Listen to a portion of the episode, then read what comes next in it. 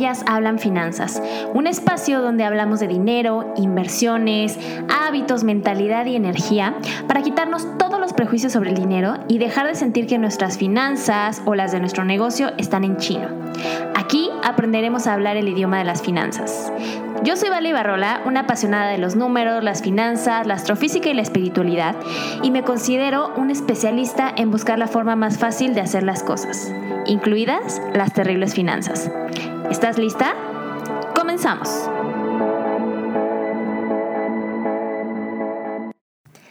Hello, hello, bienvenida y bienvenido a este nuevo episodio de Ellas Hablan Finanzas. El día de hoy quiero platicar contigo un tema que la verdad me parece interesante porque es algo que incluso a mí me costó bastante trabajo cuando empecé a emprender, a pesar de tener herramientas financieras, a pesar de haber estudiado finanzas y todo esto, llevarlo a la práctica en mi negocio resultó algo complicado. Así que te voy a platicar aquí, te voy a contar cómo fue todo este proceso para mí. Mm, bueno, te cuento que antes de ser emprendedora, y de hecho gran parte de lo que me llevó a emprender es que me empezaron a gustar mucho las finanzas personales, me encantó todas las herramientas que se podían utilizar y bueno, todas las, toda la forma en la que podíamos llevar las finanzas personales que nunca nos han enseñado en la escuela. Y justamente con eso me empecé a hacer un hábito que me gustaba mucho, que era eh, a revisar mis finanzas cada mes, pero hacerla como con una manera de una cita, una cita conmigo misma, una cita financiera. Entonces, pues me iba a algún cafecito o a algún lugar que me gustara con comida rica, un postre algo así. Y me dedicaba a revisar mis finanzas.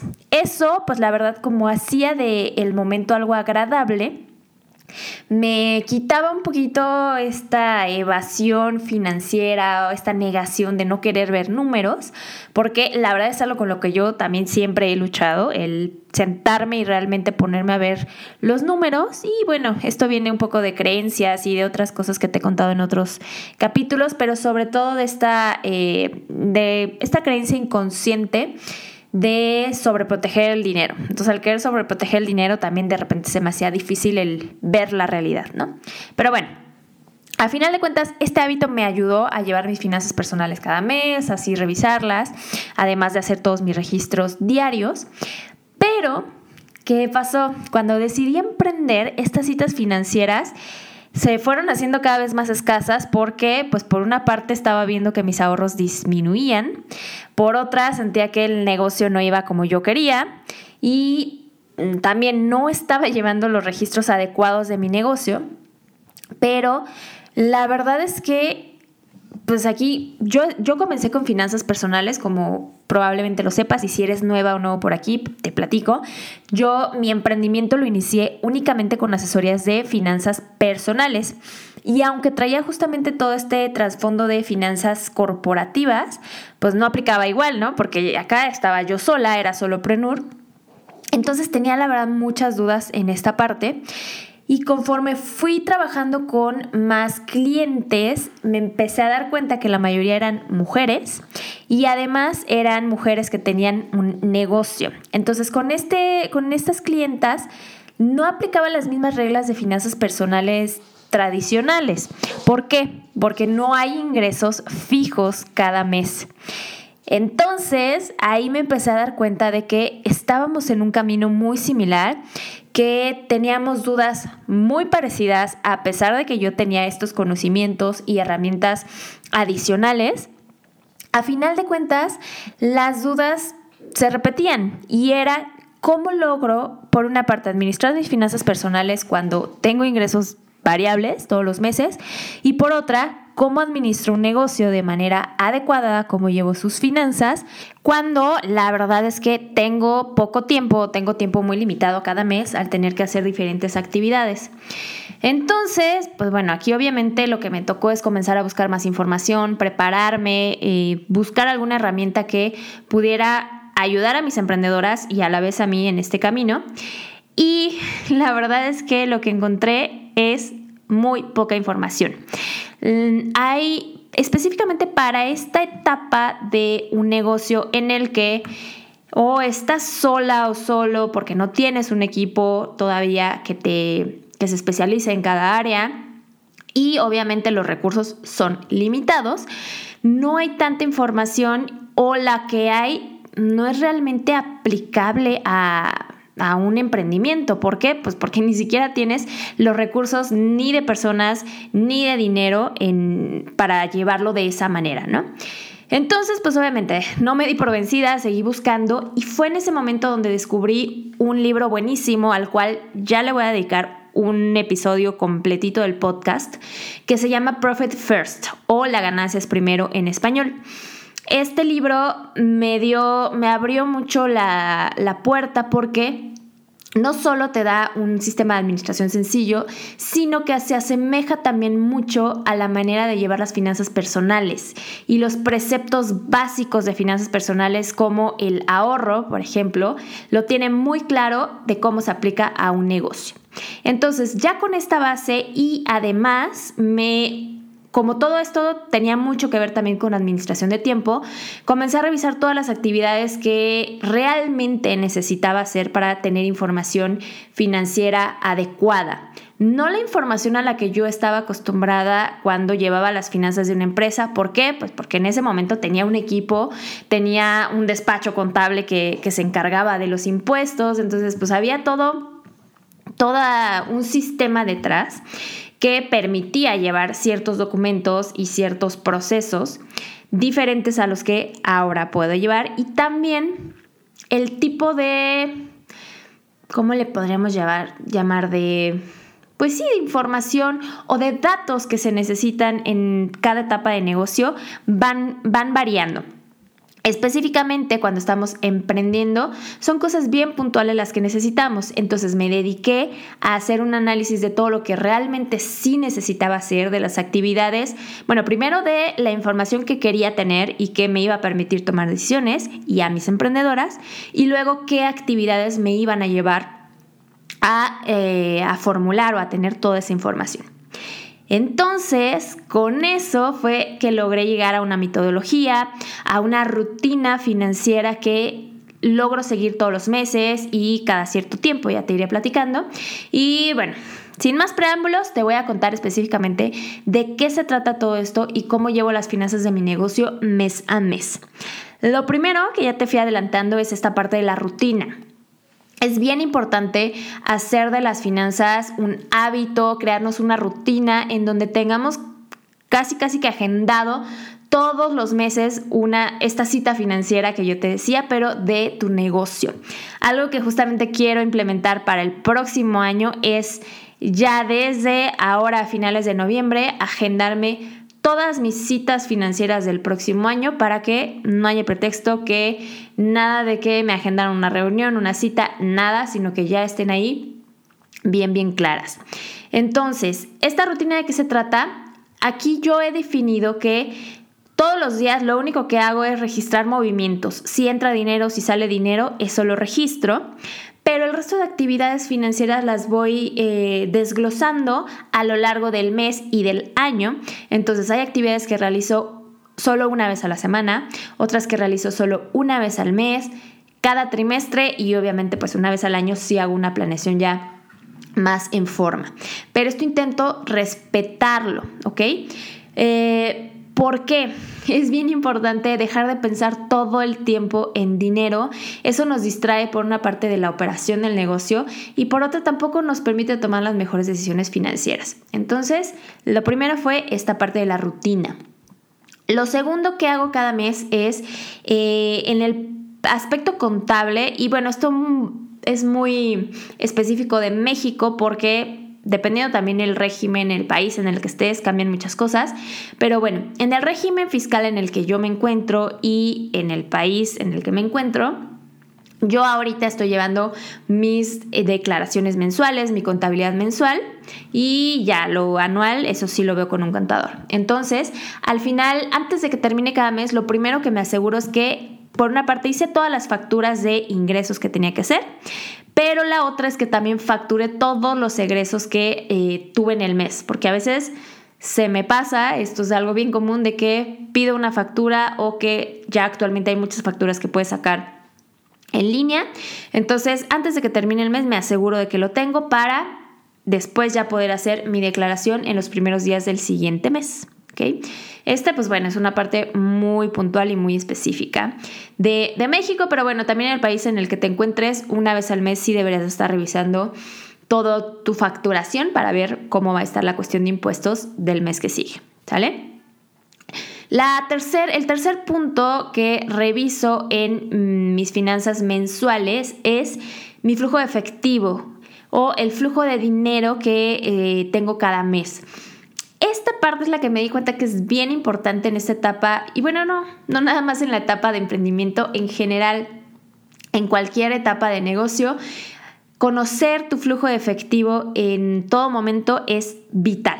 Entonces, ¿qué hago al final de cada mes? Reviso cómo voy y, eh, bueno, ¿qué es el flujo de efectivo? todo lo que entra de dinero menos todo lo que sale, ya lo real que tengo, eh, y lo comparo contra lo que yo esperaba o contra lo que yo había planeado, que es un presupuesto. También tengo presupuestos que eh, esto va dentro de lo que hago una vez al año. Entonces, reviso eh, cómo, cómo salí respecto a lo que yo esperaba y lo único que llego a ajustar es si se me olvidó considerar algo o si tú, tengo nuevos gastos recurrentes, que contraté una nueva, un nuevo software o alguna cosa así. Eh, pero no intento no modificar muchas cosas de, eh, del día a día. porque Esto va ligado justo con el siguiente, con el siguiente punto. Pero eh, bueno, aquí lo más importante que te quiero decir es, tu flujo de efectivo, tu flujo de dinero es súper importante. Y aquí me vas a decir, bueno, ¿por qué no lo llevo entonces? Si es tan importante, ¿por qué no me fijo en mi cuenta de banco? Dos cosas. Eh, puede ser que estés llevando también em, movimientos en efectivo que no se van a ver reflejados directamente en tu cuenta de banco. Y lo que siempre pasa también con el efectivo es, de repente hay dinero que no supe dónde quedó y tendría que haber estado y pues pierdo ahí un poco de la, eh, de la realidad de mi negocio. Entonces, no, no vas a administrar tu negocio nada más viendo tu cuenta bancaria. Es importante que lleves registros, porque los registros también te hacen más consciente de lo que está pasando en el día a día. Entonces, por esto es tan importante el flujo, el flujo de efectivo, pero basado en registros diarios, ¿ok? Y bueno, lo último por aquí va a ser que justamente te decía que venía ligado al punto anterior. Es yo no hago ajustes en mis presupuestos cada mes, simplemente a menos que haya habido justamente como te decía, algo que se me pasó o algo que ya va a ser nuevo y se va a repetir cada mes, porque una de mis bases es que no tomo decisiones importantes de dinero ni en general estratégicas de mi negocio cada mes. Esto no lo hago en mi administración mensual. ¿Por qué? Aquí aprendí, y esto viene también desde mi experiencia corporativa, que es mejor que deje cualquier decisión importante de nuevos lanzamientos o cambios importantes en mi negocio para las revisiones trimestrales. Y esto es por el simple hecho de que en las revisiones trimestrales tengo más información. Si tú intentas hacer cambios y hacer cambios importantes en tu negocio por lo que ves cada mes, puede ser que te estés adelantando y que estés tomando decisiones con un mes atípico y resulta que ya hiciste todo un cambio, y ajustaste cosas que el próximo mes no se vuelven a repetir. Entonces es bien importante acostumbrarnos a las revisiones trimestrales y esto es algo que siempre intento que lo estemos llevando con mis emprendedoras, que incluso en el curso online que tengo lo manejamos de esa manera, terminamos el curso con una planeación trimestral para que quede todas las bases de qué voy a hacer durante estos tres meses y después reviso, después tomo decisiones y es cuando viene ahora sí como la, la parte estratégica del negocio.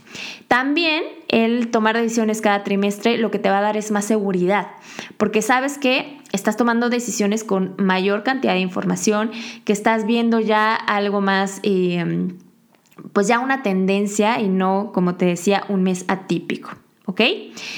Y bueno, ya para concluir, como te podrás dar cuenta, todo lo que, de lo que hablé eh, el día de hoy se resume en algo bien sencillo y es que no todos los días tienes que estar revisando tus finanzas. Quítate ese peso y esa idea también de que tengo que revisar mis números todos los días. No, eso es muy cansado, eso es estresante y cuando estamos estresadas tampoco podemos tomar las mejores decisiones, ¿ok? Y también no es sostenible como emprendedoras.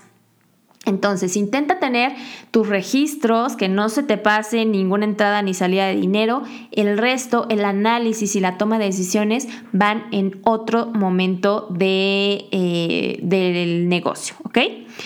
Y bueno, entonces, lo más importante para hacer este aspecto del negocio, que son las finanzas, que a veces estamos tan peleados con ellas, más sencillo es que te dividas el trabajo en pequeñas actividades a lo largo del mes. La rutina que te platiqué puede variar de acuerdo al tipo de negocio que tienes, al país en el que te encuentras, pero las actividades generales son muy similares, ¿ok? No dejes todo para el final. Yo sé que también está muy pues muy popularizado esto de las revisiones mensuales nada más, pero las revisiones mensuales deberían de venir ya con una base de registro diario, ya con un conocimiento en el que a lo largo del mes estuviste al tanto de tus entradas y salidas de dinero y por lo menos eh, pues pudiste saber cómo ibas a lo largo del mes y no esperarte a que ya terminó el mes y híjole, resulta que me faltó dinero, ¿dónde está? ¿Ok? Entonces, pues con esto vamos a terminar este, este episodio. Este fue más cortito ya que el último fue bastante largo. Me gustaría que me contaras qué te pareció esta, estos tips, esta estrategia que sigo. La verdad es que no es sencillo y yo sé que si has estado buscando información sobre finanzas para emprendedores, hay poca y hay, eh, la mayoría de información que hay es como nada más de tips así bien, bien sencillos y como te decía que a veces no son tan aplicables a la realidad de, esta etapa del, emprendimiento, ¿no? Entonces cuéntame qué te pareció y recuerda que si quieres más contenido encuentras mucho contenido gratuito en mi Instagram y también ahora en mi canal de Telegram que eh, estoy dándole más contenido, ahí platico como más en el día a día. Así que te dejo los dos links en la descripción del episodio y espero que me cuentes ahí en redes qué te pareció este, este podcast y resolvemos todas tus dudas. ¿Sale? Pues te veo en el próximo episodio. Que tengas una bonita semana. Bye. Gracias por escuchar Ellas Hablan Finanzas. Si te gustó este episodio, compártelo con todas las mujeres y también los hombres que creas que les puede servir. Recuerda que puedes encontrar más recursos e información de valor en mi Instagram, arroba vale-ibarrola, en mi canal de Telegram gratuito, Ellas Hablan Finanzas, y en mi blog que encuentras en www.valebarola.com. Nos escuchamos en el próximo episodio. Bye.